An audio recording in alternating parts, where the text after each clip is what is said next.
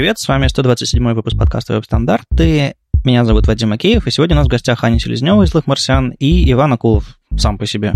Ребят, расскажите, что вы здесь делаете и про себя немножко. Да, привет, я Аня. Я уже второй раз э, в подкасте. И спасибо, Вадим, что пригласил меня еще раз. И на этот раз у нас э, очень отличный повод собраться вместе, но об этом чуть позже.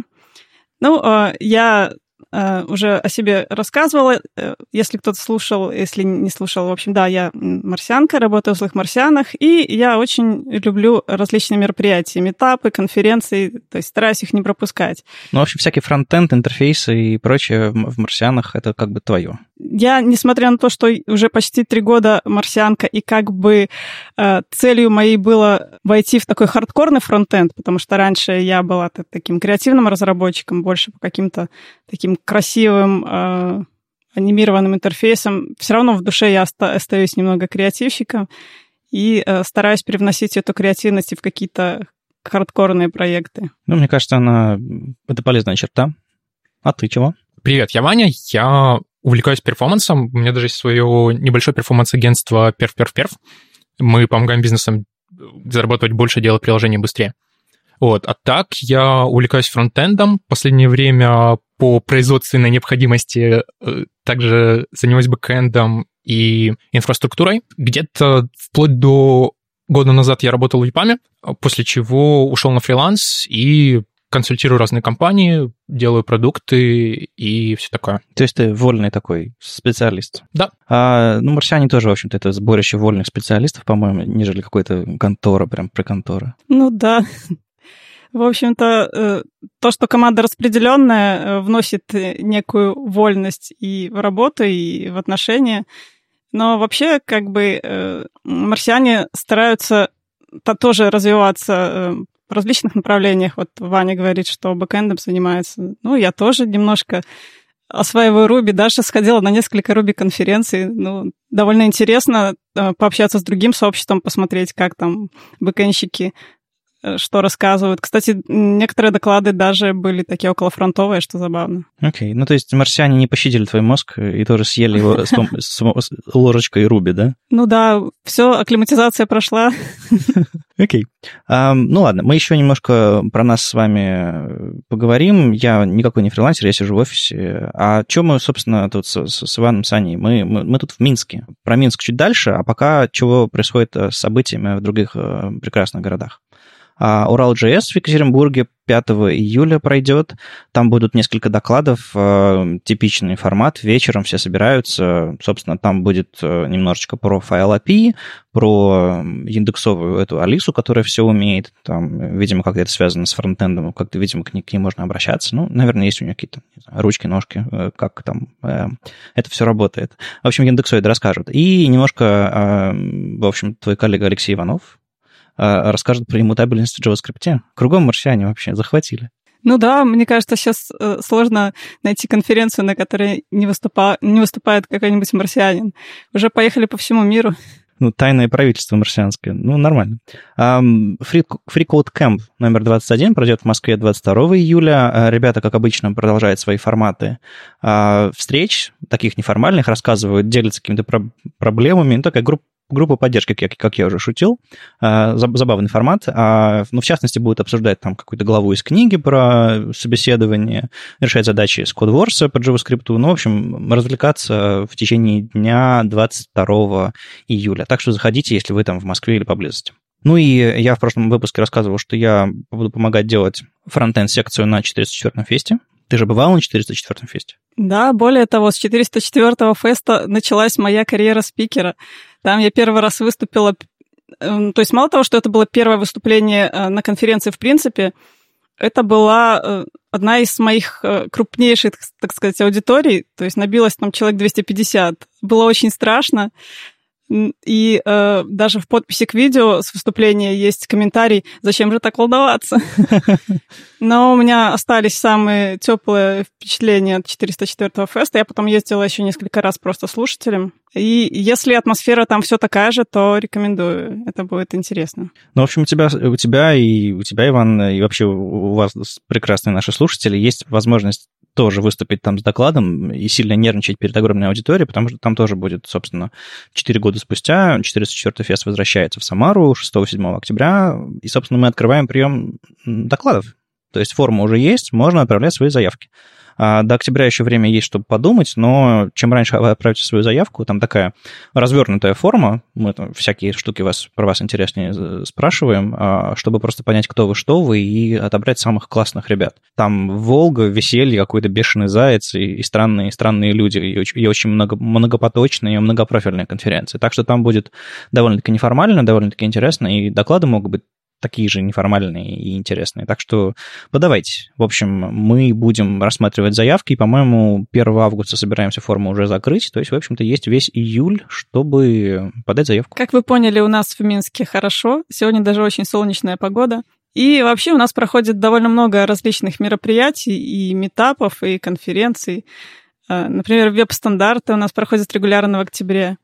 А еще э, в этом сентябре состоится уже вторая конференция CSS Минск JS, англоязычная, на этот раз двухдневная, с воркшопами, и я приглашаю вас приехать в наш гостеприимный Минск, э, послушать интересные доклады, поесть драников и пообщаться с нашим дружественным минским сообществом? Двумя руками поддерживаю. Есть несколько городов, э, кроме моего любимого Питера, где я бываю раз в год железно. Это Киев, Минск э, и, пожалуй, да. И вот ну, там, в Москву я точно заезжаю еще разок. Так что эти, эти важные точки, если вы не, за, не доезжали еще до Минска и не знаете местное сообщество, оно здесь клевое. Ну и наконец-то, наконец-то мы вас тизерили э, скрывали, кто-то вы не догадались, зачем мы здесь собрались. Собственно, я вот э, сегодня в ночь на сегодня прилетел а, в Минск. Завтра будет Бирджес Саммит 30 июня, и мы тут все на самом деле у нас тут припати в каком-то смысле. Ну, то есть мы тут сидим, пьем воду. А, на самом деле это водка. Это водка. Как-то она очень как-то легко пьется. А, ладно. Мы не знаем, что будет на самом деле завтра. Это первое мероприятие в таком формате. Мы как бы примерно понимаем, кто все эти люди, но Ладно, Ань, что ты будешь рассказывать? У меня, у меня не было очень много времени на то, чтобы придумать тему. Э, в общем, я подалась довольно-таки спонтанно, и э, я решила рассказать о том, что вообще первое мне пришло в голову. У меня просто никогда не было опыта лайт-токов, и придумать что-то, о чем можно рассказать за пять минут — это оказывается не так просто. Подожди, 5? Я думал 7. Ну, ты же знаешь, что лучше рассчитывать на 5, потому что все равно будешь рассказывать 7, а то и 10. Okay. И я решила рассказать э, свою историю спикера. Э, что забавно, эта тема, э, оказывается, волнует многих, потому что еще пара ребят будут рассказывать тоже о спикерстве о спикерстве в принципе. У нас будет такая мини-секция про спикеров. Ну, я расскажу свою историю, э, историю девушки-спикера и mm-hmm. э, как все начиналось, э, о том, что любой, в принципе, может стать спикером. Э, немного упомяну как раз про 404 и какие уроки я из него вынесла. Э, и когда я готовила доклад, я поняла, что на самом деле очень много э, интересной информации э, есть, которую я могла бы рассказать о том, э, как становиться и быть спикером, какие, какие у меня есть спикерские правила. Но поскольку у меня только пять минут, то я, в общем, расскажу довольно кратко о спикерах, о девушках-спикерах почему хорошо и почему плохо быть девушкой-спикером. Ну, э, наверное, между строк уже читается это волшебное слово diversity. Okay. В общем, да, самый большой спойлер. Ну, сейчас это уже не спойлер, но для ребят спойлер. Да, речь пойдет о diversity. Я почему-то представил, как Аня выходит на сцену и пять минут, как Стив Балмер в каком-то 2008 стоит и говорит спикеры, спикеры, спикеры, спикеры, спикеры, спикеры. Ну, ты будешь... После этого все идут спикеры. Да, ты будешь мотивировать людей докладывать или будешь больше рассказывать собственную историю? Я буду больше рассказывать э, собственную историю и положительные и отрицательные стороны mm. и выводы, которые из этого можно сделать. То есть, э, с одной стороны, это мотивация, с другой стороны, поскольку конференция у нас такая неформальная и гораздо забавнее делать какие-то э, темы, располагающие к дискуссиям или даже провоцирующие на дискуссии. Хулиганские, можно даже так сказать. Да, поэтому у меня будет... Э, ну, я читала свой доклад своему мужу, и он сказал, что он получилось немножко агрессивным. Но я надеюсь, что это вызовет, вызовет людей, у людей желание как-то подискутировать. Ну, потому что тема острая и э, сложная, и люди стараются ее избегать, но вообще странно, что я ее сама поднимаю, потому что для меня это тоже такая не очень простая тема. Но я решила, что будет э, интересно выслушать и мнение других людей, что они об этом думают. Ну, то есть э, споры постфактум, то есть как бы вопросов что не будет после блицев, а вот споры постфактум, там, я полагаю, за кружкой пива, раз это Beer.js и что там вы пьете, э, все-таки я думаю, будут. Ну, потому что, как минимум, я вот из твоего э, описания не уловил точно твою точку зрения, так что ты на самом деле ничего не заспойлерил. Мне, мне еще интересно будет завтра. Я, я, я думаю, я найду о чем поспорить с тобой. Так что да, эм, интересно. А ты будешь рассказывать про свой самый первый доклад в мансарде сто лет назад в Москве? Ну, я его буду упоминать. А, окей, Опять хорошо. же, у меня всего пять минут, но у меня есть целый слайд, посвященный тебе и той самой истории. Окей. Забавно, что ты ее вспомнил. Ну, я почему-то почему вспомнил это, это. По-моему, я тогда тебя в первый раз увидел, э, или типа того. Я, я уже, я, честно говоря, уже смутно. Ну, в общем, э, да, еще одна фраза из моего доклада, что э, чтобы стать спикером, э, нужно желание, немного везения и люди, которые в тебя поверят. И вот в меня поверил Вадим. В итоге я стал проводником или полупроводником. А, ясно. А, ладно, Иван, а, а у тебя чего в твоем докладе? Тема моего доклада «Ваш web performance никому не нужен». И я буду рассказывать на самом деле про то, когда web performance реально не нужен. Я заспойлерю. Основная идея моего доклада в том, что продукт гораздо важнее, фичи гораздо важнее, и бизнес гораздо важнее, поэтому web performance важен, конечно, на самом деле. Вот, то есть он нужен и полезен, и т.д.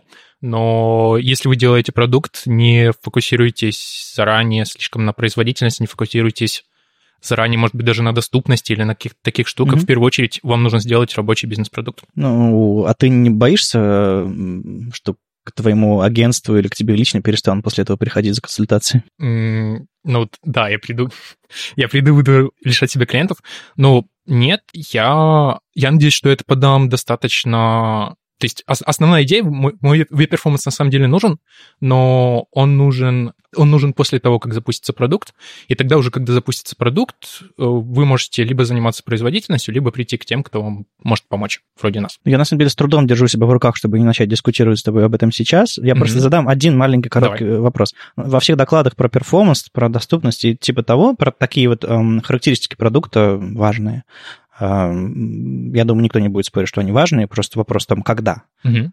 и насколько сильно увлекаться. Так вот, э, во всех докладах говорят, чем раньше вы начинаете, тем проще и дешевле это делать. А, а ты тут такой раз, и все наоборот, переворачиваешь стол. Вообще, мне кажется, что э, это как-то самая популярная фраза преждевременной оптимизации.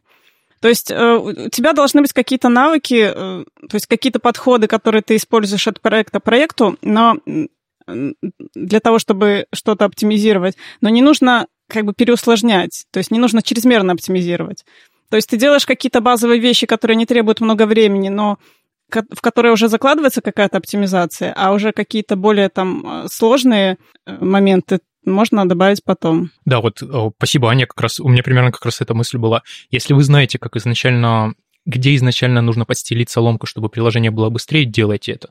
Если вы этого не знаете, не закапывайтесь в это, потому что вам mm. важнее сделать продукт и заработать деньги, на которые вы потом уже сможете оптимизировать. Я вот тут сидел на Питер CSS Conf недавно, слушал доклад Корнелия Лисинский про оптимизацию графики, и у меня в голове крутилось в очередной раз, как и впервые, как, как за многие годы, а, много раз приходила эта мысль, что вот бы такое приложение, такой скрипт или, не знаю, какую-то систему, которая автоматически бы по характеру картинки выбирала подходящий формат и уровень сжатия. И вот прям идеально, чтобы бы было. А, то есть, ну, ну вы, вы, глядя на картинку, можете, в принципе, сказать, как, какого типа она лучше всего сожмется. То есть это PNG, JPG, нужна тут прозрачность, как ее можно разделить на части и так далее.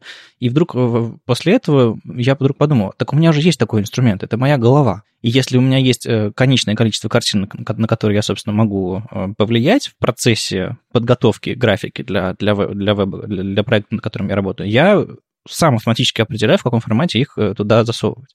А вот если это контентное, то да, э, это, безусловно, то, с чего не стоит начинать проект, но то, что стоит в него точно, точно внедрить. Так э, есть такой продукт, что ли? На самом деле, да, кажется, есть такой плагин, который сжимает изображение шестью или восьмью разными алгоритмами, потом выбирает из них самый маленький.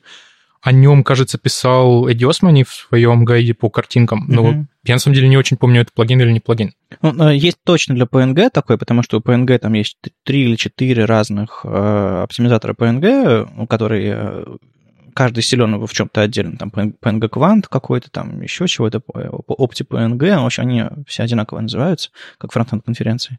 А, я постоянно их все время путаю. И они действительно перебирают PNG, и, и тогда выбирают самые эффективные. Но вот JPEG, GIF, PNG, там еще, может быть, WebP здесь лучше всего сработает какой-нибудь или еще что-нибудь такое. Проблема с Galo, ты еще говорил, что есть инструмент Galo. Проблема в том, что на самом деле для того, чтобы этот инструмент работал, нужно прочитать дофига статей и понять, как эти оптимизации реально принимать. Поэтому мой point, мы а, мы с Google в прошлом году написали статью по оптимизации приложений в веб-паке. На самом деле, моя основная идея в том, что статьи — это совсем не самый лучший подход для того, чтобы оптимизировать приложение, лучше это автоматизировать максимально. Чем больше, mm-hmm. тем лучше. И вместо того, чтобы продвигать статьи, продвигать инструменты, потому что а, чтобы применить оптимизацию статьи, ее нужно прочитать, чтобы применить оптимизацию инструмента, его достаточно подключить. У, и... кого, у кого же там то, то ли, то ли Пола Льюиса, то ли еще кого-то там tools, not rules, в докладе было такое штука, типа инструменты, а не правила, потому что правила, они могут быть универсальными, а инструменты там могут перебрать несколько раз, и как бы, ну, они умнее, чем ты. Mm, я не слышал, кстати, про это. Ну, в общем, был какой-то доклад буквально там 2-3 года назад, в общем, сто лет назад практически по меркам фронтенда, был доклад, где прям вот был слоган, типа tools, not rules. А, это совершенно справедливо. А, ну, раз уж мы уползли в эту сторону, это перформанс и Гугла, каким образом вы неожиданно стали сотрудничать э, с, с господином Османи и этой, этой командой? Как ты оказался на этим, на Web Fundamentals? И... Это случайно действительно получилось. Я... У меня есть блог, я в него периодически пишу статьи. Я в какой-то момент написал статью про то, как оптимизировать приложения в веб-паке. Она случайным образом, по счастливой случайности, всплыла в рекомендациях в Покете, в приложении Pocket для mm. скачания статей у Эдди Османи.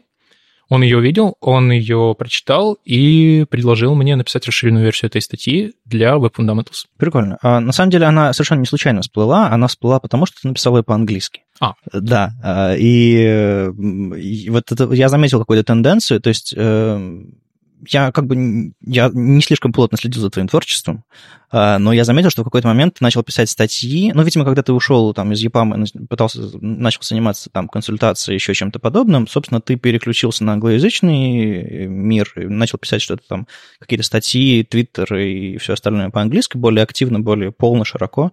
И прям было видно, как неожиданно там поменялся фокус внимания, и ты стал вещать на весь мир. И, собственно, вот такая вот случайность, не случайная абсолютно произошла, как бы вы начинаете качественный контент, который вы и так производите, просто говорить, э, писать и производить на английском, и вы случайно всплываете в покетах, и дальше уже, в общем-то, вперед. Как бы вас э, звезды берутся авторы статей. Кстати, да, писать статьи на английском — это очень хорошая тема.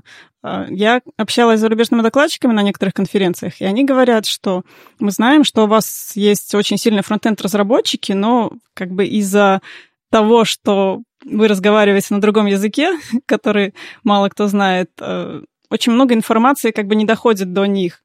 И они всегда очень рады, когда э, именно русские докладчики, ну, точнее, докладчики с постсоветского пространства выступают на английском, пишут что-то на английском, потому что это как бы тот контент, которого им не хватает. И вот э, у нас у марсиан тоже есть англоязычный блог. Ну, вас прям поперло последние там полгода, ну, э, даже, даже дольше. Да, и мы сейчас стараемся писать туда статьи по разным направлениям. И э, статью, которую мы решили сделать по мотивам моего доклада, русскоязычного, кстати, да, я вот пока еще не решаюсь выступать на английском.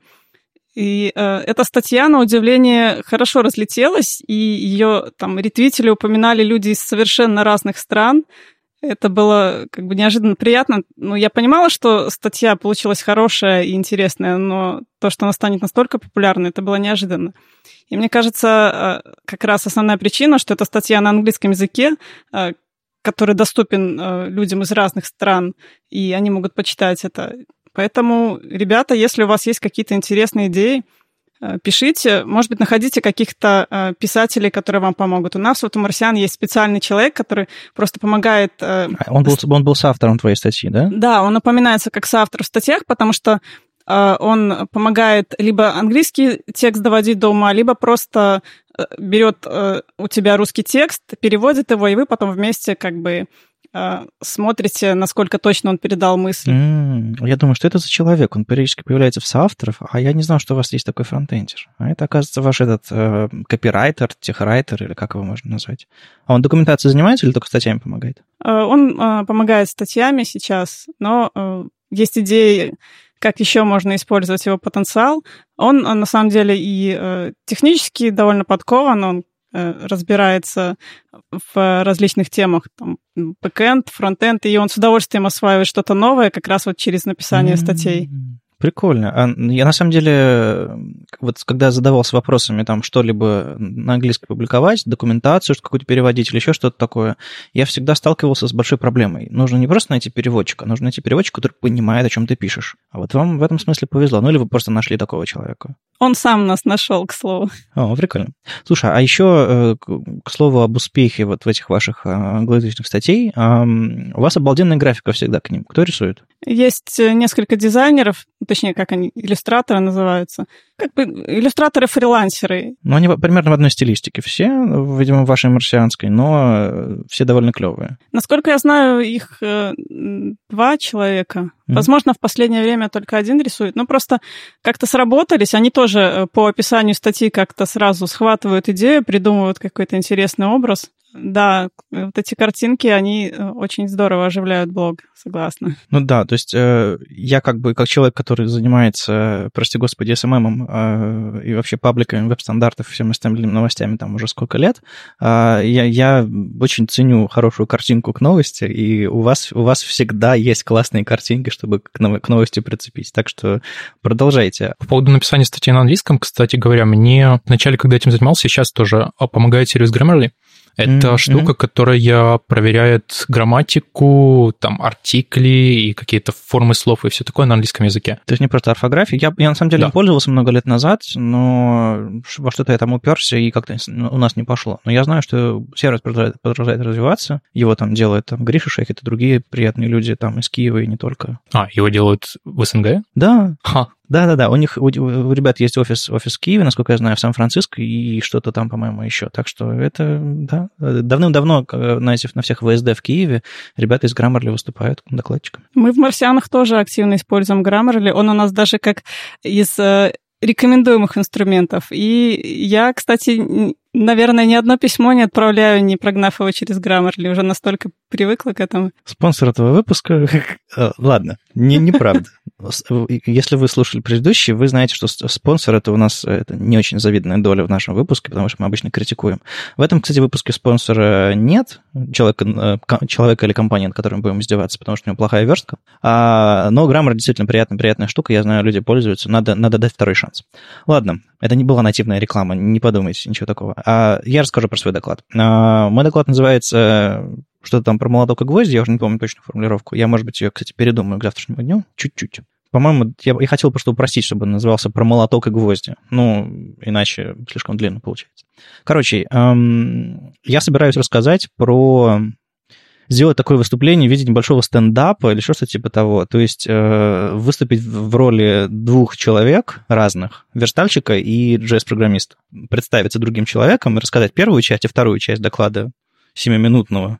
То есть у меня будет два доклада по 3,5 минуты, видимо, я не знаю, как получится, с небольшими фрагментами кода, с небольшими репликами, и представить две разные точки зрения, обе из которых абсолютно неправильные. Будешь сам с собой спорить? Uh, нет, я буду спорить с двумя людьми. Которые тоже ты. Э, которые тоже я. В общем, uh, завтра будет очень странное расстроение личности, а в конце я покажу картинку, которую я нарисовал, а, которая показывает состояние текущего фронтенда. В общем, а, у меня была задача сделать какой-то провокационный доклад, в общем-то, как я думаю, у всех плюс-минус, судя по названиям, судя по тому, что вы сейчас рассказали, и судя по... Ну, вообще, то, в каком стиле этот BirJS Summit делается, я думаю, спровоцировал всех на что-то такое. Спровоцировал всех на провокацию. Ну, типа того, да. И, в общем, я тоже решил э, попробовать себя в жанре стендапа. Я не знаю, что из этого получится, это будет абсолютная импровизация, и у меня будет заготовлено только картинки до, до фрагмента кода, я даже слайдов делать не буду впервые там за много лет. Но что-нибудь получится. Я бы рад рассказать больше, но я не знаю, что я буду завтра говорить, поэтому суть, суть в том, что это будет верстальщик и JS-программист. Оба неправы. В общем, вот такой, вот такой плод.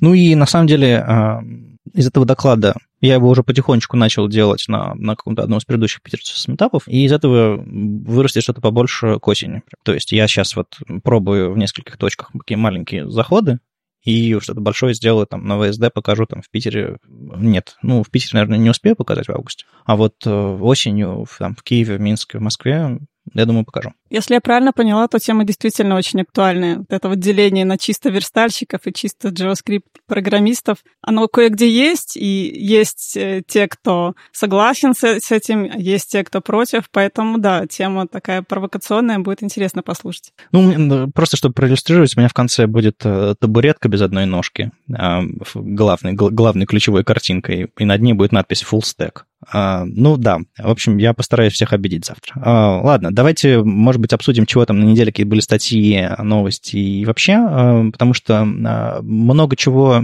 каких-нибудь супер анонсов, еще чего-то такого не было, но несколько тем зацепил. Возвращаемся к теме оптимизации изображений. Замечательный Максим Усачев опубликовал на CSS Live.ru перевод статьи Дага Силарса про стратегии оптимизации изображений. Э, рассматривается четыре э, основных точнее, четыре лучших на сегодняшний день стратегии оптимизации. Это ленивая загрузка, оптимизация картинок, э, отзывчивые картинки и различные форматы изображений. Как оказалось, у 10% сайтов вообще э, не используется ни один из этих четырех подходов. Почему я еще решила упомянуть об этой статье? Э, Вадим в Фейсбуке недавно публиковал э, ну, не сказать забавное, скорее грустное видео о том, как очень-очень большая PNG-картинка размером там 8 или даже больше. 8 мегабайт. Ну, то есть там, там фотография фотографическое изображение, вот мы тут обсуждали, какой правильный формат выбрать, фотографическое изображение в формате PNG 24 с миллионами цветов, а, ну да, грузится примерно полторы минуты или типа того, это видео длится. Да, и, и это наш современный веб. И, к сожалению, на многих сайтах а, такое все еще присутствует. Ваня, вот э, оптимизация это как раз твоя тема. Мне кажется, тебе есть что добавить. Да, я на самом деле удивлен, что это только 30% э, сайтов без оптимизации, а не больше, потому что мне казалось, что... 30 или 10? 30. 30? Или 10. 10% сайтов не используют оптимизацию вообще, а на 30% сайтов э, какой-то из этих подходов используется, но не на 100%. Mm-hmm. То есть в статье рассматриваются результаты проверки 500 100 тысяч наиболее популярных сайтов, и вот э, как раз статистика по ним, и там э, за реализацию каждого из этих подходов э, начисляется там от 0 до 100 баллов. И вот у 30% сайтов нет 100 баллов ни по одной из этих стратегий. А, то есть, видимо, если они, они используются, то, видимо, не до конца, или плохо, или... Ну, то есть э, я плохо могу представить сайт, который вообще не использует никаких стратегий оптимизации. Но вот 10% сайтов есть. Да, я на самом деле удивлен, что это 10% или 30%, потому что мне в моем представлении, там, не знаю, множество сайтов — это какие-то простые WordPress-блоги, в которые люди загружают какие-то картинки из интернета, и там никаких вообще средств оптимизации не применяется. Вот, но может быть, картинки, которые они загружают с других ресурсов, уже оптимизированы? Ну, не знаю. На самом деле, я, меня удивляет э, серия статей на Smashing е, э, серия статей на CSS Tricks. Последний год, наверное, появляются они. Типа web performance для WordPress. Или как сделать из WordPress прогрессивное веб-приложение. Или как на WordPress сделать что-нибудь такое, какой-нибудь элемент picture вставить. Потому что из моего мира и сознания, вообще понимания современного веба, понятие WordPress ушло давным-давно. А оно все еще там, да? Оно все еще там, и ну, WordPress, я недавно заходил на сайт WordPress, и на нем написано, что, по-моему, порядка 30% всех сайтов в интернете работают на WordPress. По-моему, цифра раньше была больше, слава богу, то есть оно уменьшается. Окей, я понимаю, что э, есть очень много сайтов, которые просто положены в интернет э, самым простым способом, типа на, на виртуальном хостинге нажимаешь кнопку «Установить WordPress», тебе дают логин, пароль, ты залогиниваешься, раз, ты в интернете, у тебя CMS, движок и так далее, загружай картинки, все хорошо. А, но э, даже для WordPress есть плагин, плагины, которые автоматически прогоняют, склеивают все ваши ресурсы. Вот прямо ты ставишь там PHP-шный плагин, который там в админке твоей загружает. Господи, я ностальгия мне начинает разбирать немножко. А у меня тоже был блок на PHP. Потом я его скраулил э, в гетом, в статику, и просто положил. Потому что я его уже не обновляю, он просто лежит статикой, и WordPress там, слава богу, нет. А, чтобы всякие черви не заводились. А, а многие ставят эти плагины, их, в принципе, оптимизируют Smashing Magazine раньше был на WordPress. То есть они его переписали с WordPress там, пару лет назад только потому что просто уперлись во все на свете. Сейчас у них там serverless, э, Netlify или что там у них.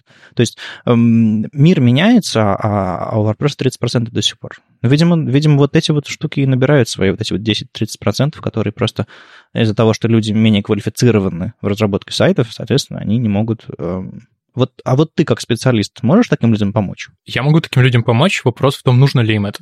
Потому а. что если это какой-то блог, на котором, не знаю кто, мама, которая занимается выпечкой пирогов, э, публикует рецепты и фотографии своих пирогов, то оптимизация там, не знаю, на 10-20% на 20% ей никакого эффекта не принесет. Ей, во-первых, это не нужно совершенно, потому что она просто публикует для своих друзей. Вот, или для, для каких-то случайных читателей. Друзья, друзья дождутся.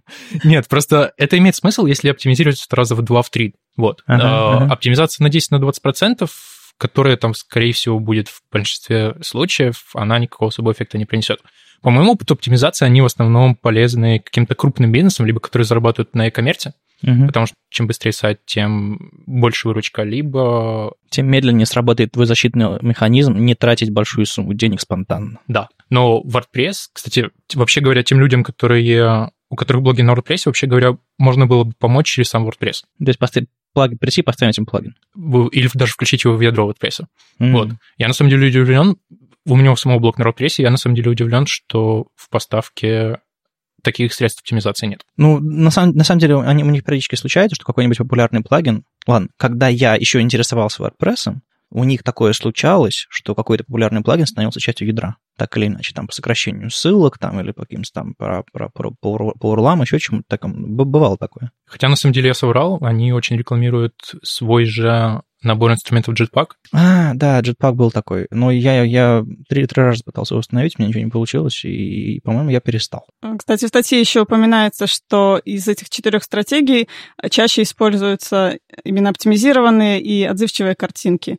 Э, нежели ленивая загрузка или современный формат изображений. Вот это, наверное, как раз благодаря всем, всем этим плагинам. Это то, что можно автоматизировать. Ну да, ты загружаешь в админку свой э, JPEG 20-метровый, и там PHP-шечка тебе крутит его на сервере, там э, сжимает в несколько форматов, вставляет пикчер, не думая, кропает в ненужном месте, там, где, где нога у человека, а не голова, и отличная, классная оптимизация. Я знаю такие плагины. Вот. А ленивую загрузку уже нужно писать руками, не все, конечно, до этого доходят. Что уж говорить про вот эти современные форматы изображений. Но это как раз то, что мы обсуждали, что когда у нас наконец появится какая-то автомати... какая автоматическая штука, которая позволит выбирать нужный формат изображения, тогда, возможно, с оптимизацией станет немножко получше. Ну и какой можно вывод из этой статьи сделать? Тут много очень графиков, э, информации про то, что в интернете все по-прежнему не очень, а вот, вот вы для себя какой вывод можете сделать? Что, вот что нужно интернету, чтобы стать лучше?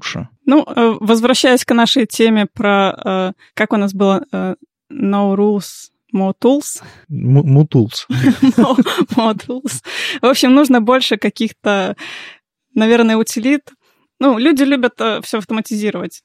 Э, Еще Ситник говорил, что роботы должны страдать. То есть нужно написать побольше каких-то утилит, которые будут все делать за нас. Ну, наверное, да. И э, на самом деле я уже как-то в одном из подкастов эту мысль озвучивал, что э, если сообщество перестанет презирать инструменты которые типа устарели, но все еще имеют какую-то приличную долю на рынке, тот же WordPress, там, не знаю, jQuery, Bootstrap, э, еще какие-то вещи, а начнет каким-то образом инвестировать свое свободное там open-source время, интересы и ресурсы какие-то, на то, чтобы самые лучшие практики туда внедрять. То есть я знаю много людей, которые занимаются тем, чтобы они приходят в Bootstrap и делают его доступным. Не потому, что они их используют каждый день в Bootstrap, а потому что они понимают, что этим пользуются очень много людей в интернете. Я не знаю, не знаю сколько процентов интерфейсов в интернете сделано с помощью Bootstrap, но я думаю, у них тоже десятки процентов есть. Тот же самый WordPress. Как бы хотите сделать быстро, и, собственно, вот ребята, твои соавторы из Гугла, а, они тоже не знаю, там Александр Сурма с видео, как, как оптимизировать WordPress, делает отдельные скринкасты. Google и WordPress. При, при чем здесь это? У него же там все супер прогрессивное, там serverless, PWA и все такое, но они берут и делают отдельные видео по WordPress, потому что они понимают, что это ну, довольно-таки приличная доля, доля рынка, причем которая никуда не собирается уходить, потому что это просто. И вот, видимо, сообществу то же самое нужно делать. Приходить, писать плагины и не просто говорить, ну, короче, вот вам, типа, node-модули, установите из NPM, и у вас все будет быстро. Куда в WordPress NPM поставить? Я не знаю. Может быть, есть в wp npm.php плагин какой-то? Вряд ли. Надо просто смириться, надо осознать реальность. Вот, вот так. Потому что я многим людям, которые на завтрак едят React, а вечером запивают его там NPM и Node.js, а говорю, что вот говорите вот эти вот цифры про 30% э, в интернете WordPress, они такие, чего? Да быть не может. Смотрят на графики и, ну, удивляются. Не удивляйтесь, просто знайте э, свой интернет. Собственно, эта статья полна всяких графиков, выкладок и интересных э, штуковин про реальное, видимо, состояние интернета. А что с ним делать? Ну, помогать. А дальше была статья про СВГ. Я, на самом деле, большой фанат СВГ а, еще со времен 404 феста. Я там читал доклад про, про СВГ э, сто лет назад. Я уже не помню, когда и что это было. По-моему, там была, кстати, премьера моего СВГшного доклада. Веб в кривых он назывался. Там я жабку показывал, еще что-то такое. Да, там, кажется, была гипножаба. Да-да-да, со, я, со звуком. Я, кстати, тоже люблю тему СВГ, и я делала еще один доклад про СВГ. Э, я не знаю, в первом докладе своем или в каком-то другом ты использовал картинку, там, где было сравнение PNG и SVG в виде таких э, схематично нарисованных человечков. А, да, да, я, я, я запустил тогда сервис svg.vspng.com, он до сих пор, кстати, работает, сервис, комикс. Да, я этот комикс тоже использовала в своем докладе, он очень показательный. Да, в общем, векторная графика круче, круче всего, и, правда, тема очень-очень-очень хорошая. И сколько лет спустя мы к ней возвращаемся, есть ощущение, что все еще мало-мало-мало разработчики про нее знают. В том же самом слаке веб-стандартов люди приходят регулярно с вопросами совершенно базовыми про SVG. Хотя вроде бы в соседних каналах рассуждают очень уверенно там про JS, CSS, HTML, а про SVG когда типа, ну, формат графики, экспортировал, вставил, поехали дальше. А тут все посложнее. Короче, Томас Е а, на CSS Tricks решает забавную задачу. У него есть э, SVG-шные картинки, ну, по сути, схемы, в которых есть э, графика какая-то, которая, ну, откровенно лучше всего выглядит в SVG. Э, она такая плоская, без всяких там теней, пол полутонов и так далее, и там есть текст. И если вы как бы понимаете, как устроен шрифт, вы должны понимать, что шрифт — это очень сложная векторная фигура. То есть, чтобы его просто кинуть в кривые и экспортировать в SVG, это значит, размер в SVG очень сильно вырастет. А именно вот шрифты, вот эти вот все форматы OTF, TTF, там, WOF и так далее, они очень сильно оптимизированы, чтобы максимально хорошо эти все кривые сжимать. Если вы подгружаете шрифт, именно как файл, какой-нибудь WOF2, максимально оптимизированный как контейнер, и э, векторные кривые прям в SVG засовываете, как бы шрифт гораздо эффективнее получается. Эм, я немножко ушел от темы. Тут решается проблема с тем, что SVG можно вставить на картинку инлайном, э, страницу инлайном, ну, прям вот живой кусок СВГ со всеми его потрохами на, на всю страницу, тогда вы потеряете кэширование, тогда вы потеряете удобство там загрузки, вы будете постоянно гонять по, по сети лишние, лишние, лишние СВГшки, ну, если у вас там какая-то не супер там клиентская шаблонизация, еще что-нибудь такое супер придуманное, но зато вы сможете управлять CSS и использовать ваши шрифты собственно, которые, которые подгружаются обычным там фонд, фонд-фейсом, а, вот в этих SVG-шках. Но если вы хотите вставить как внешний файл, тут начинается проблема. Дело в том, что если вы вставляете э, svg как объект, то он все CSS и все, все инклюды начинает загружать для каждого объекта отдельно, вообще какая-то получается бредятина. Если вы вставляете как AMG, то туда не подключить шрифты, вообще никак внешние файлы шрифтов. Поэтому их приходится инлайнить. А если их растеризировать или там превращать в кривые, у них теряется э, нормальное системное сглаживание и так далее, и они начинают весить больше, в общем, не очень хорошая история. А если их туда попытаться включить font-face ом как-то подключать, они просто не подключатся, потому что, видимо, политика безопасности, что изнутри IMG нельзя в SVG подключать другие ресурсы, ну, в общем, и, собственно, в этой статье Томас э, предлагает вариант э, библиотечки, которая собирает вот эти SVG с текстом, ну, графики, по сути, анализирует, какой текст используется внутри этих SVG, режет шрифты из шрифтов нужные символы, подключает их, э, инлайнит их в тот самый SVG и получает, собственно, максимально а, адекватное сглаживание, а, получает минимальный размер, и, в общем-то, утилитка называется Nano, а, уж не знаю, сам он написал или нет, но главное, что в итоге получается хорошо. Так что если вы используете какие-нибудь такие схемы похожего толку, и вы не очень довольны результатом, который получается, там, типа, сглаживанием или весом, или там не знаю, ну, чем угодно, а, масштабированием этих СВГ, то довольно забавное решение. В общем, очередная статья про СВГ страшно порадовала, что кто-то увлекся, занялся. Может быть, узкая, но опять же, СВГ страшно приятен сердцу. Да, тема действительно узкая. Я, в принципе, предполагаю, для каких задач это может быть нужно. Допустим, для генерации графиков, там, чтобы сразу делать какую-то легенду, подписи. Но, с другой стороны, текст в картинках — это не очень гибко, потому что начинается проблема интернационализации. Да, гораздо проще говорить i18n. Если нужны графики на разных языках, то делать для каждого из них отдельную SVG-картинку, mm-hmm. ну, мне кажется, mm-hmm. это не очень разумно. На самом деле, самый простой способ э, что-нибудь с, с текстом сделать в SVG, это вставить его как SVG и использовать системные шрифты. Там ведь можно э, ну, элемент текст внутри SVG загнать, и внутри AMG он увидит системные шрифты.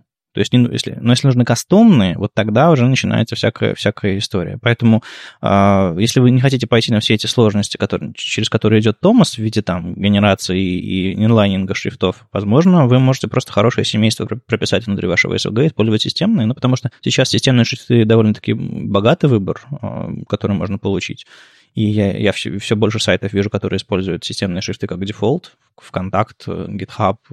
Все сразу, все первый месяц поливались, потом забыли об этом, а, потому что перед глазами родной системный шрифт, и как бы все хорошо. О чем? А что, было по-другому? Ну, то есть забавно. Главное не подключить системный шрифт как медиум. Первым, по-моему, среди больших сайтов подключал системные шрифты и подключил шрифт Apple System с дефисом в начале, как кастомное пловское расширение для их шрифта. И решил попутно добавить шрифт System как... А System UI и что-то такое, да, по-моему? Короче, идея в том, что они добавили шрифт дефис Apple, дефис System, решили добавить э, псевдоним, который как бы в будущем может стать стандартным, просто, просто шрифт System. И оказалось, что на Windows машинах э, шрифт System — это очень старый шрифт, пикселизированный, что там 8 на 4.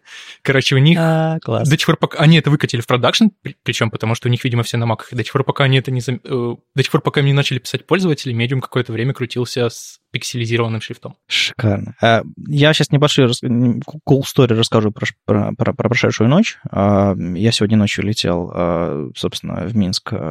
Прям вот в 5 утра у меня рейс был, а э, ну, спать было глупо, поэтому я просто сидел в офисе Академии и, и кодил. И я э, сегодня ночью узнал, что такое NPM Deprecate, потому что я выкатил такую абсол- абсолютную шизу во все свои пакеты шоверовские с темами э, и заодно на сайт выкатил, что когда я открыл, там просто, просто был взрыв и как бы размазанные куски кода стекали по экрану. Поэтому как бы парочка тем, которые я выкатил ночью, релизы с обновлениями, с багфиксами, естественно, они взорвали все к чертовой матери. Поэтому никогда ночью не, не, не релизьте, особенно в пятницу, особенно когда вы не спите и собираетесь куда-то улетать, нервничаете, торопитесь. В общем, небольшая cool story про то, что ни один медиум, не только медиум, не только вы, в общем-то, все, все такими штуками страдают. А у вас были какие-нибудь э, фейлы с, с релизами странными э, самих, ну, в которых не стыдно признаться? Мне вообще довольно сложно вспомнить какой-то фейл. Мы недавно организовывали внутреннюю марсианскую конференцию про фейлы, и э, своим узким марсианским кругом делились различными фейлами. У ребят много всего интересного, а мне даже нечего рассказать было как-то даже грустно. Надо для разнообразия сделать какой-нибудь фейл, чтобы было чем поделиться. В общем, э, бронируешь рейс на 5 утра, не спишь ночью и начинаешь ночью что-нибудь очень важное релизить. Причем, скорее всего, там э, в ночь там, на пятницу или типа того, или там на субботу. У тебя появится много интересных историй, я думаю. А у тебя что-нибудь интересное было? Или лучше, лучше твоим бывшим сотрудникам в EPAM не знать? Нет, сотрудники в EPAM об этом как раз знают. Я думаю, можно узнать об этом сотрудникам вне EPAM. В общем, давай так, было. Было. Окей, хорошо. То есть э, э, все, мы, все, все мы грешны. Ладно, что еще интересного э, у нас было на неделе? Исчезающие фреймворки. Питер Ашонаси из Samsung Internet нам рассказал. Да, на Хабре вышел перевод статьи «Исчезающие фреймворки», и статья рассказывает про фреймворк Svelte, основная идея которого в том, что он, в отличие от всех других фреймворков, не загружается в самом начале, как это делает React, как это делает Vue, как это делает Angular, а компилирует компоненты таким образом, что встраивает тот небольшой код фреймворка, который нужен этим компонентам, непосредственно в сами компоненты. И статья называется «Исчезающие фреймворки», потому что этот фреймворк и другой фреймворк, который там рассказывается, похожий, как будто бы исчезают. То есть вы пишете приложение, вы его собираете, и в процессе сборки фреймворк исчезает, остаются только небольшие вспомогательные функции в самих компонентах. То есть э, рантайма как такового какого-то вот именно фреймворочного специального нет? Да, рантайма нет, получается, остаются только, да, вот эти небольшие функции. Если вы, билд, если вы когда-нибудь заглядывали в бандл, который строит Babel, вы видели, что Babel добавляет небольшие вспомогательные функции, которые там помогают с импортом и т.д. Эти фреймворки делают точно так же. Это круто, потому что устраняется необходимость в самом начале загрузки приложения загружать рантайм и ждать, пока этот рантайм загрузится, и можно будет рисовать что-то на экране. Вы в самом mm-hmm. начале начинаете уже загружать компоненты, и сразу же эти компоненты рендерить и показывать на экране. Почему все фреймворки так не устроены? Во-первых, мне кажется, это архитектурно сложно. То есть, если бы я это делал, я сходу вообще не могу представить, как это сделать. Понятно, что можно начать, ну, то есть в, в этом можно начать разбираться, закопаться в этом, разобраться, придумать подходы, но это сложно. Вот. Второй, может быть, эта идея пока что не получила распространения, потому что Автор разрабатывает фреймворк только с 2016 года, и статьи, такие популярные статьи о нем, по-моему, начали появляться только недавно. Вот, по крайней мере, я о нем давно не слышал. Точнее, недавно только. Проблема с таким фреймворком может быть в том, что если собирать его неправильно, может получиться, что вспомогательные функции компонента будут в каждом компоненте или в каждом кусочке кода, который вы загружаете отдельно То есть на фронтенд. в итоге потенциально больше кода будет лишнего. Да, потенциально будет много дублирующегося кода, который не будет грузиться в начале, но будет грузиться вместе с компонентами и увеличивать сами компоненты. Мне кажется, это хорошая тенденция, и э, почему раньше не было такого подхода? Ну, потому что JavaScript предоставлял меньше каких-то возможностей. Сейчас он активно развивается, и очень многие вещи уже имплементированы, и они уже есть в браузере и э, приходится меньше добавлять таких каких-то вспомогательных функций, потому что они уже есть нативно. И мне кажется, что э, в будущем фреймворки, фреймворки будут как, как раз стремиться к этому. Насколько я слышала, у Angular уже есть какие-то идеи, как сделать, опять же, такой исчезающий фреймворк. Окей, okay. а насчет динамической инициализации, подгрузки или еще чего-то, там, сторонних компонентов, которые там не участвовали в сборке или вот видимо, потенциально какие-то сложности и узкие места могут все-таки находиться. То есть, если э, сторонний код, ну, то есть его, в принципе, тоже можно подготовить, да? С сторонним кодом, в принципе, со всеми фреймворками проблемы, ну, то есть да, их обычно да. совместимость между ними. Вот, к сожалению, я вплотную со Svelte не работал, поэтому сложно что-то сказать. Но по заявлениям автора, фреймворк работает и с код-сплитингом, который делает Webpack, и со всеми другими э, современными штуками, которые обычно применяют, вот, и при этом очень маленький и по скорости сравнивается с Inferno. А, мне еще понравилась в этой статье э, цитата Алекса Рассела, э, довольно одиозного персонажа из Гугла, который говорит, что если ваш бандл вашего приложения весит больше там 130 килобайт, то на среднем каком-нибудь, не знаю, дешевеньком андроиде, которым пользуются там массовые, массовые, массовые пользователи, вы можете не уложиться в пятисекундный э, интервал по загрузке, по рендерингу вашего всего этого то есть, чтобы вы увидите что-нибудь из интерфейса только там, не знаю, через 5 или больше секунд, если там а, вы превысите там 150-130 килобайтов. Это как бы 5 секунд, это, это чудовищно много. И вообще говоря, это важно, потому что человек просто через 5 секунд при, примерно через 5 секунд у него переключается внимание, и если mm-hmm. ваш сайт грузится дольше 5 секунд, то он просто уходит куда-то в другое место. Я просто пытаюсь понять, э, есть ли какое-то принципиальное преимущество у того, чтобы иметь рантайм вот этого фреймворка. Вот, вот сейчас. Вот кто-нибудь кто-нибудь придет и скажет, нам Svelte не подходит, потому что... И вот какие могут быть причины у этого всего? В свой проект я бы Svelte не брал, потому что у нее слишком маленькая экосистема.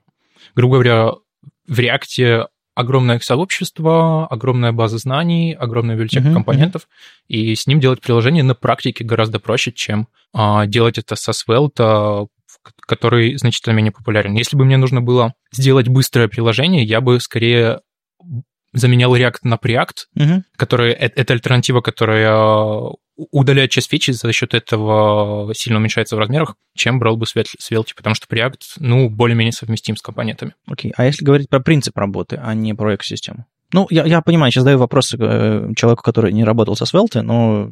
Судя по тому, что я знаю, немного знаю о Svelte, моя основная мысль в том, что это, это клевый подход, и мне кажется, он должен работать во всех случаях. Я не могу представить случаев, в которых он не будет работать.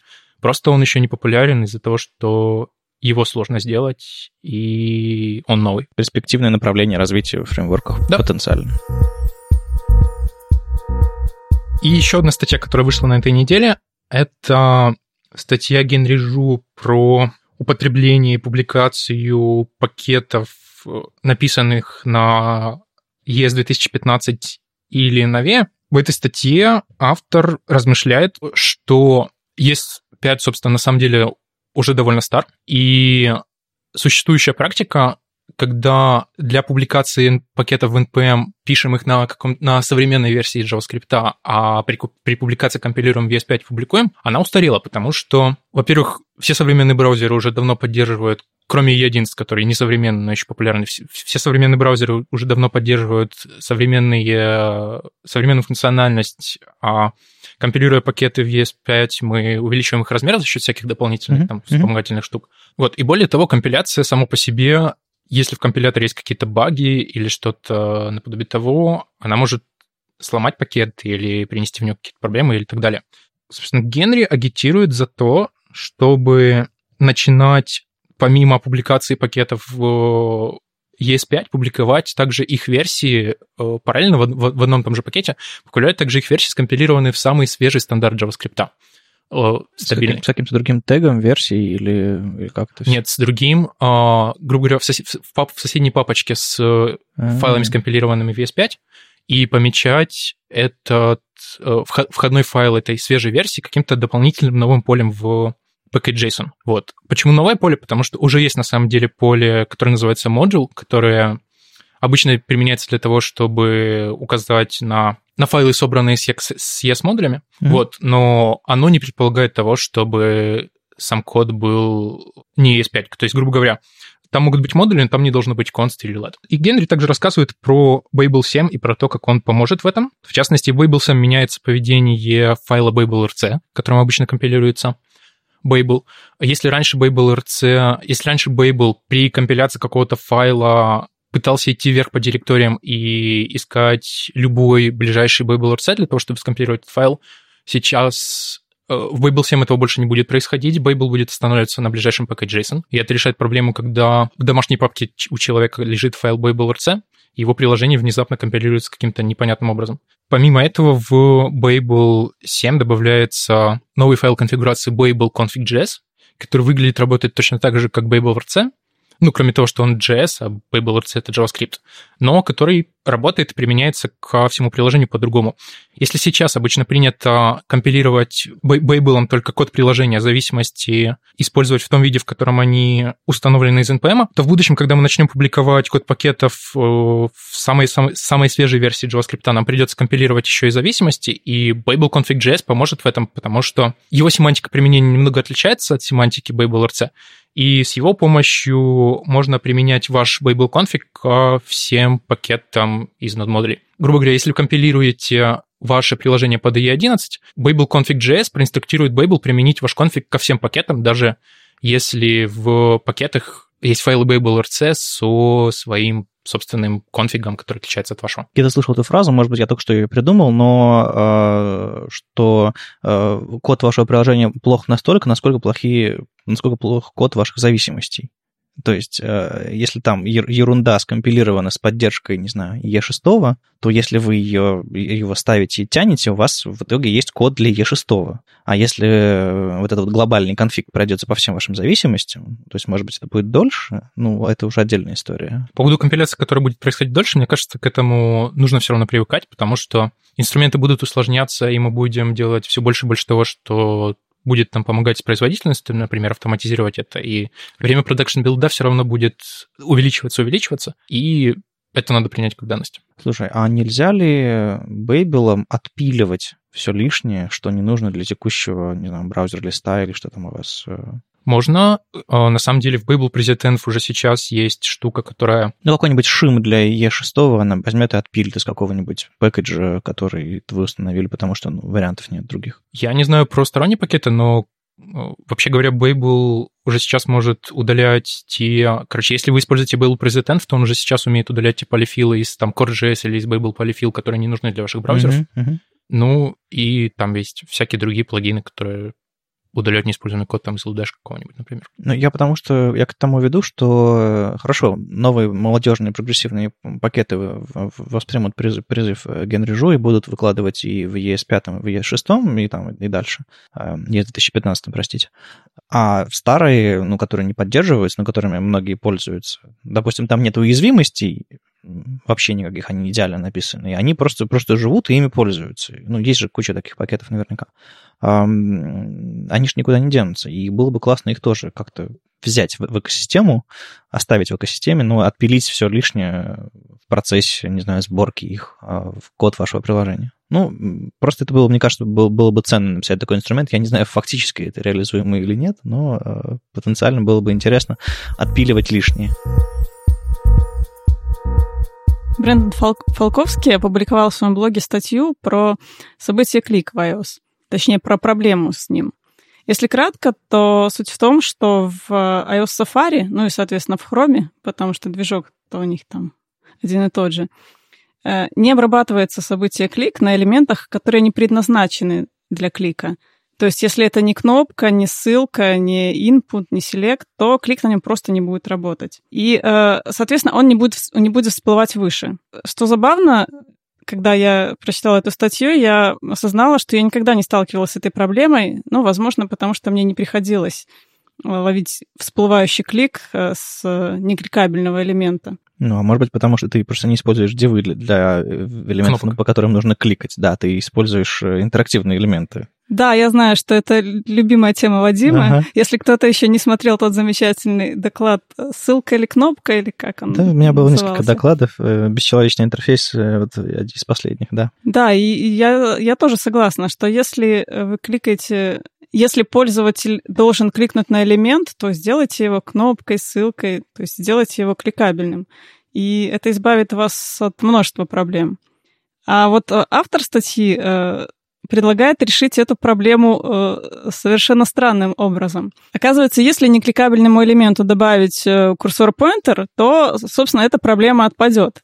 И автор статьи э, решает э, не заморачиваться выбором элементов, которым это нужно добавить, и повесить этот курсор-поинтер буквально на звездочку для iOS.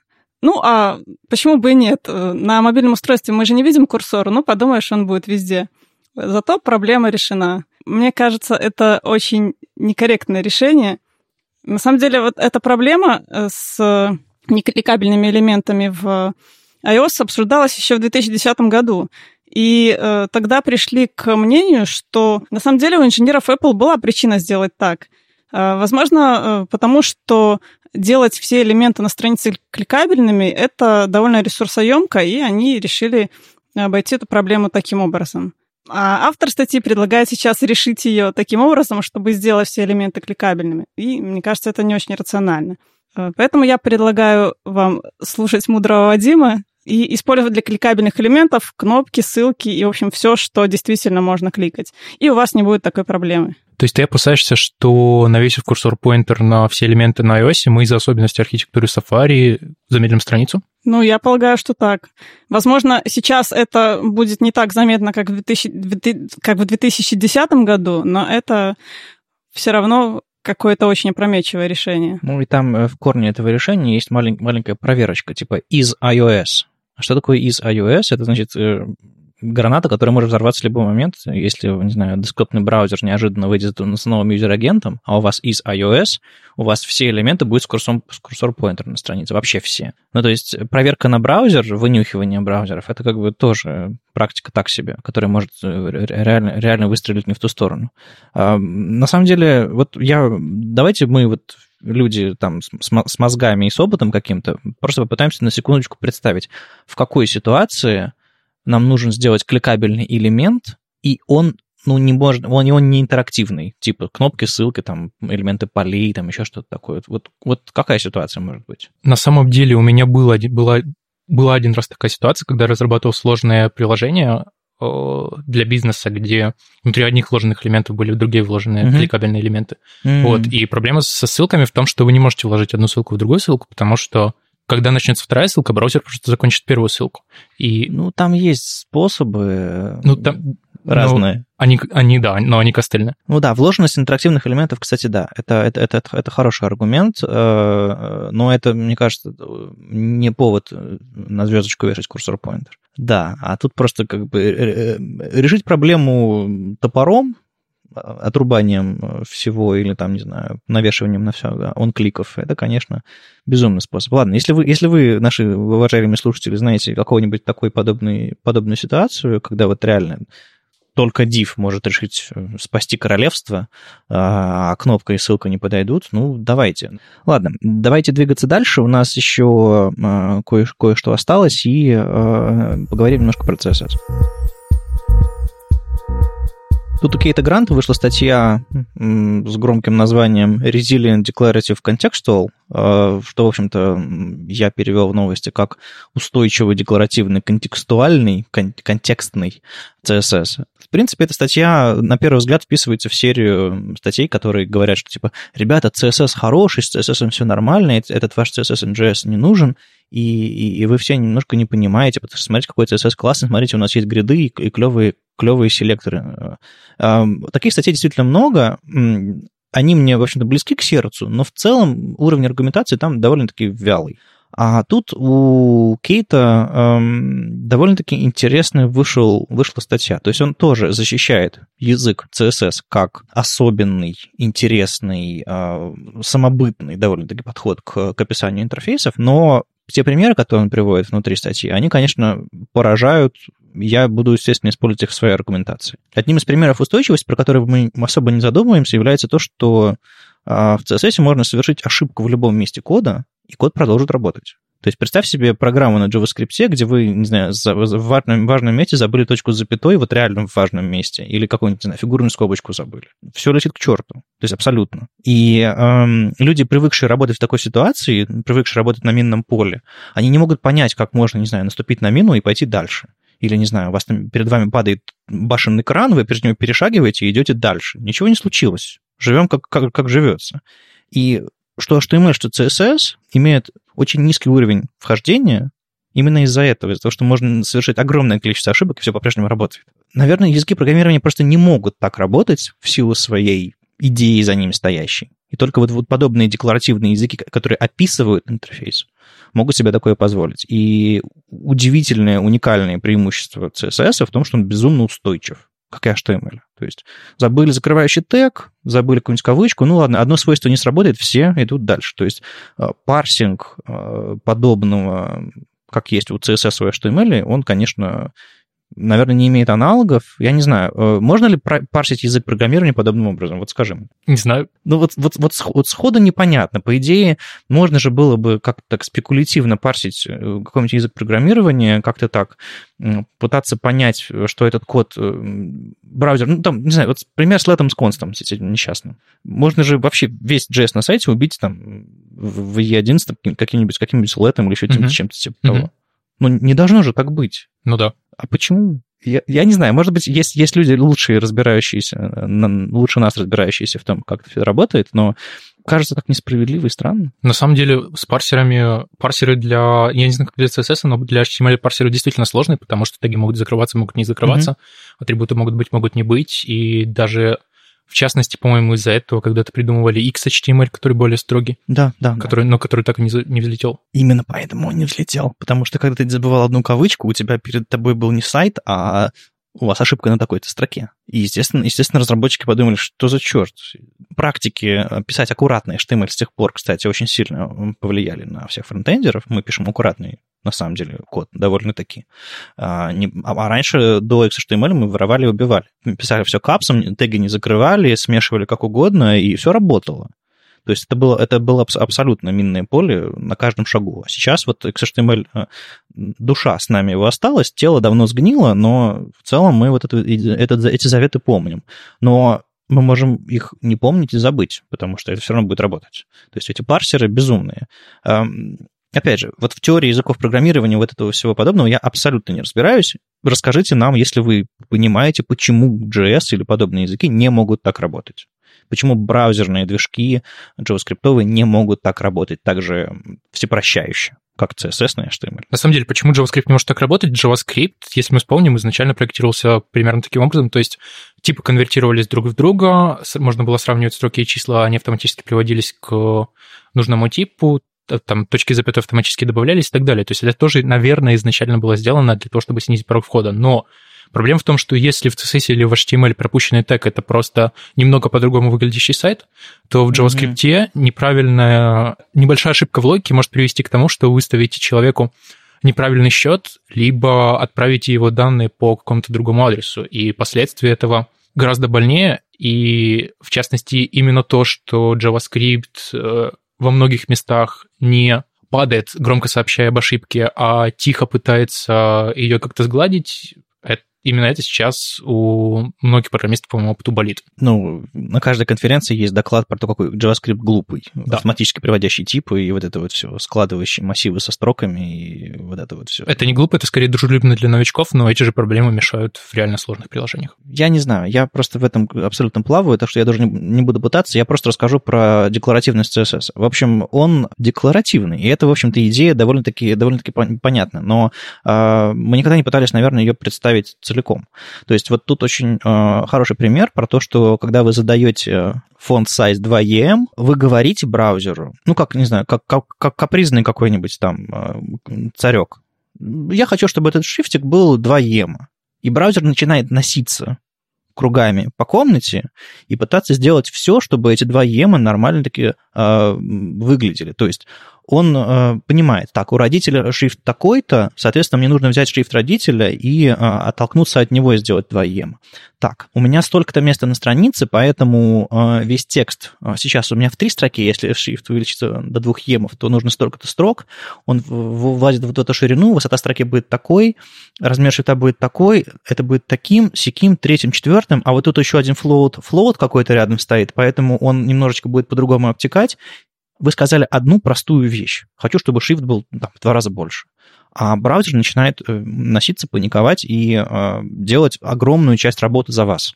То есть вот это вот что такое декларативность. Это не просто такая друг, другая парадигма программирования. Это вот, вот браузер, делающий огромное количество работы для, за вас. То есть, грубо говоря, с декларативностью вы говорите браузеру не что сделать, как каким-нибудь циклом в JavaScript, а что вы хотите получить. Вы да, хотите получить да, шрифт да. размером вдвоем. А, это, а, с одной стороны, сильно упрощает. Мы говорим, что мы хотим в итоге видеть. С другой стороны, если браузер чего-то не умеет, мы не можем его, его научить этому. Мы можем попытаться имитировать другими э, вещами, которые браузер умеет. Сымитировать, ставить графику какую-нибудь SVG, использовать еще что-то такое.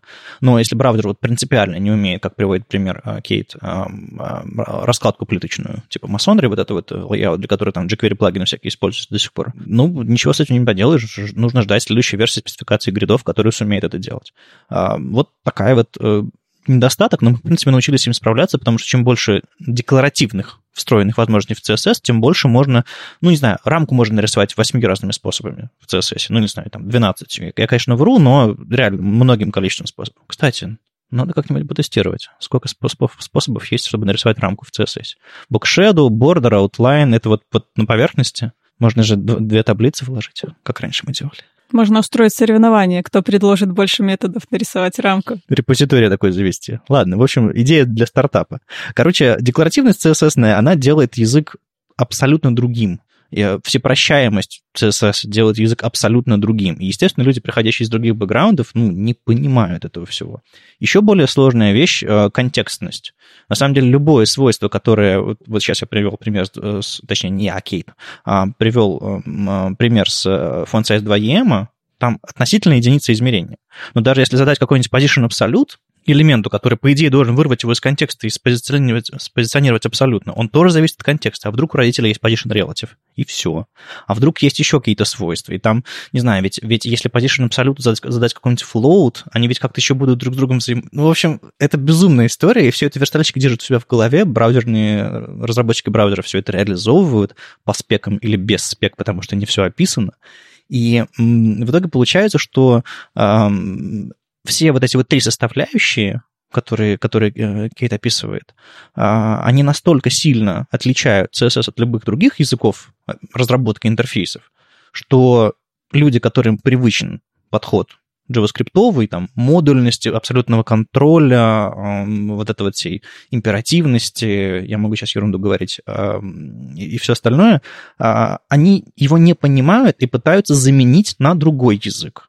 То есть одним из принципов вот это вот, который а, противоречил CSS, в принципе, он прижился. Называется, не знаю, модульность или BEM, или вот это вот. Мы заранее отобрали у себя селекторы CSS, потому что мы посчитали, что это потенциально опасно и позволяет, э, ну, селекторы позволяют нам упрощенные селекторы в виде одного класса, эти все искусственные наши правила или там CSS-модули, которые генерируют эти классы, позволяют нам совершать меньше ошибок. Окей, мы связали, привязали одну руку за спиной. У нас есть одна рука, зато как бы мы на нее полагаемся. Но если мы откажемся от всех остальных возможностей CSS, и вот здесь вот эм, самая последняя мысль эм, Кейта о том, что CSS не просто так такой. Он позволяет удобно описывать именно интерфейсы. Интерфейсы как часть реального мира. То есть практически все вещи, которые мы рисуем на экране, они так или иначе какое-то отражение реального мира.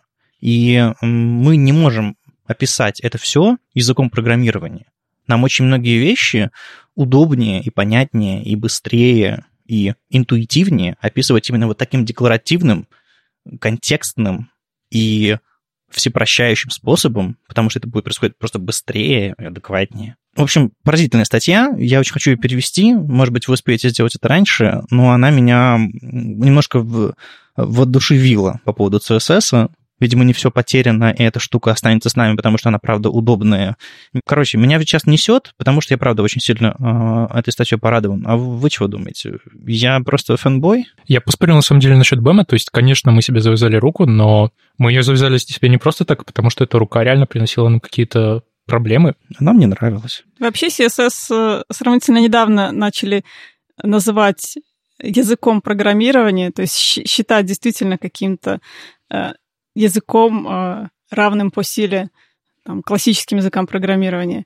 И э, появляются некоторые усложнения. Э, некоторые даже начали оспаривать, зачем делать CSS действительно более похожим на языки программирования, когда добавились, например, CSS variables, ну, калка. там различные... Это же калка. Да. Это, же, это же программирование в CSS. Ау. Возможно, это усложнение, но, с другой стороны, это действительно один из наиболее гибких языков, и вот эти вот его достоинства в плане устойчивости и декларативности, да, они действительно делают его каким-то выдающимся. Но э, JavaScript-программисты, конечно же, все равно считают э, простых верстальщиков, которые там отлично знают CSS, какими-то недостойными программистами? У меня был период э, в жизни, тут какая-то группа психологической поддержки уже началась, э, когда я всерьез думал о том, что э, я э, неполноценный э, разработчик интерфейсов, потому что мне программирование менее интересно, чем вот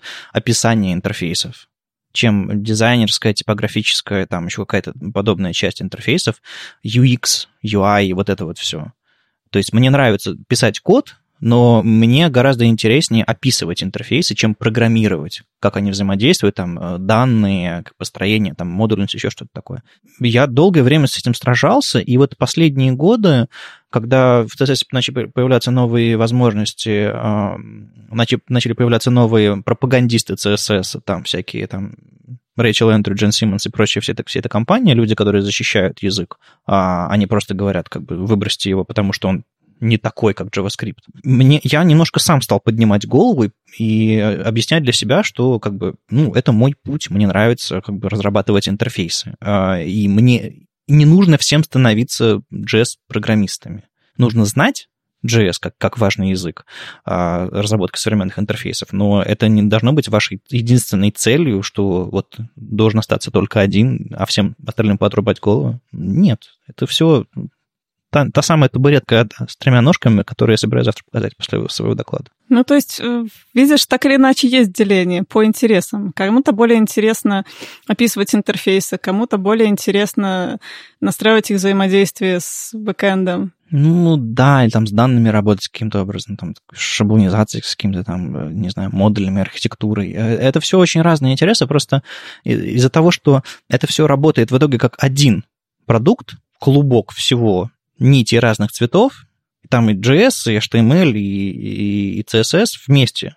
Если мы, люди, разрабатывающие разные части этого клубка, разные нити, если мы друг друга не, не понимаем и не знаем специфики работы каждого, ну, это все это получится ерунда, она, она разлетится на части, это будет неудобно пользователям, мы друг друга будем ненавидеть и, и, и прочее, прочее, прочее. Вот отсюда и берется проблема, что должен остаться только один, потому что мы правы, а, потому что мы не знаем, что творится в огороде у каждого из нас. Вообще еще все очень сильно зависит от проекта, ведь есть же те самые JavaScript-разработчики, которые используют Bootstrap, и, например, в том же React. И они просто берут эти черные ящики типа button, select, да, все что угодно, и просто с ними взаимодействуют, вообще не думая о том, э, как описан их внешний вид, потому что это уже просто готовые кирпичики, из которых собирается интерфейс. Ну, даже, даже этих ребят осуждать не хочется. Э, они, мне кажется, много чего теряют, ну, просто потому что гораздо интереснее делать это собственными руками. Но если стоит перед вами задача накидать что-нибудь что быстренько, а уже потом думать там про перформанс и